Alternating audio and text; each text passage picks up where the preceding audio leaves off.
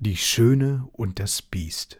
Es war einmal ein überaus wohlhabender Kaufmann. Der hatte drei Söhne und drei Töchter. Weil dieser Kaufmann ein vernünftiger Mann war, so scheute er keine Kosten bei der Erziehung seiner Kinder und hielt ihnen allerlei Lehrmeister vor. Der Vater liebte seine jüngste Tochter ganz besonders, denn sie hatte ein freundliches und kluges Wesen. Alle seine Töchter waren von großer Schönheit, doch sie, die jüngste war besonders hübsch, und weil sie so hübsch war, wurde sie überall die Schöne genannt. Wie die Geschwister miteinander heranwuchsen, wurden die älteren Schwestern immer neidischer auf die jüngste. Sie spielten die vornehmen Frauen und gingen alle Tage auf den Ball, in die Komödie, in die Gärten spazieren und verspotteten ihre jüngste Schwester, welche den größten Teil ihrer Zeit auf das Lesen guter Bücher wandte, bei jeder Gelegenheit. Es ärgerte sie, dass die Schöne die Aufmerksamkeit der reichsten und hübschesten jungen Männer auf sich zog. Diese wurden allerdings alle höflich, aber bestimmt abgewiesen, und die Schöne sagte jedes Mal, dass sie noch nicht bereit sei, ihren Vater zu verlassen. Die Gründe der älteren Schwestern waren weniger edel. Sie wollten sich nicht verheiraten, sofern sie nicht einen Grafen oder wenigstens einen Baron fänden. Eines unheilvollen Tages aber ging die gesamte Flotte des Vaters samt ihrer Fracht unter, und die Familie fiel in größte Armut, und es blieb ihnen nichts übrig als ein kleines Landgut sehr weit von der Stadt. Sie gaben also ihr Haus in der Stadt auf und zogen in die Wälder, wo sie ein einfaches Leben führten. Die Schöne begann ohne viel Aufhebens sich um das Haus zu kümmern und für jeden zu sorgen, so wie es einst die Dienstboten getan hatten.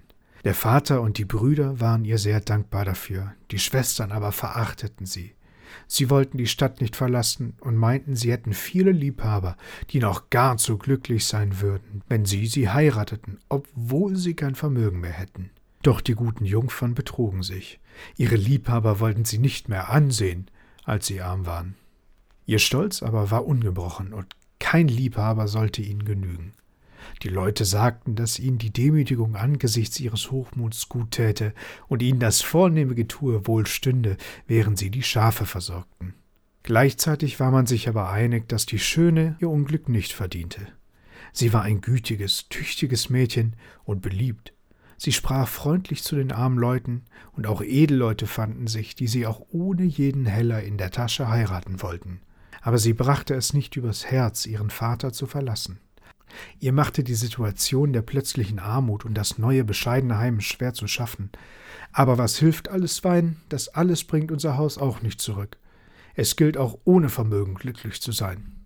Während ihr Vater und Brüder sich um die Felder kümmerten, stand sie des Morgens um vier auf, um das Haus reinzuhalten und für die hungrigen Feldarbeiter ein Mittagessen auf den Tisch zu bringen.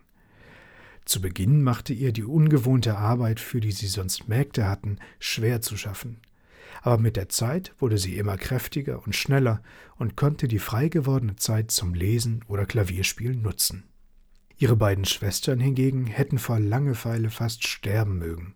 Sie standen des Morgens um zehn Uhr auf, gingen den ganzen Tag spazieren und vertrieben sich die Zeit damit, dass sie ihren schönen Kleidern und ihren Gesellschaften nachtrauerten.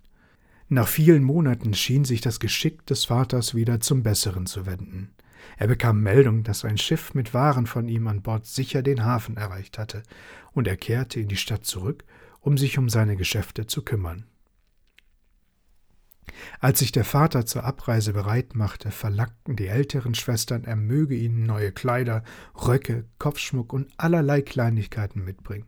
Nur die Schöne sagte nichts, denn sie dachte, alles Geld für die Waren würde nicht reichen, das zu kaufen, das ihre Schwestern wünschten.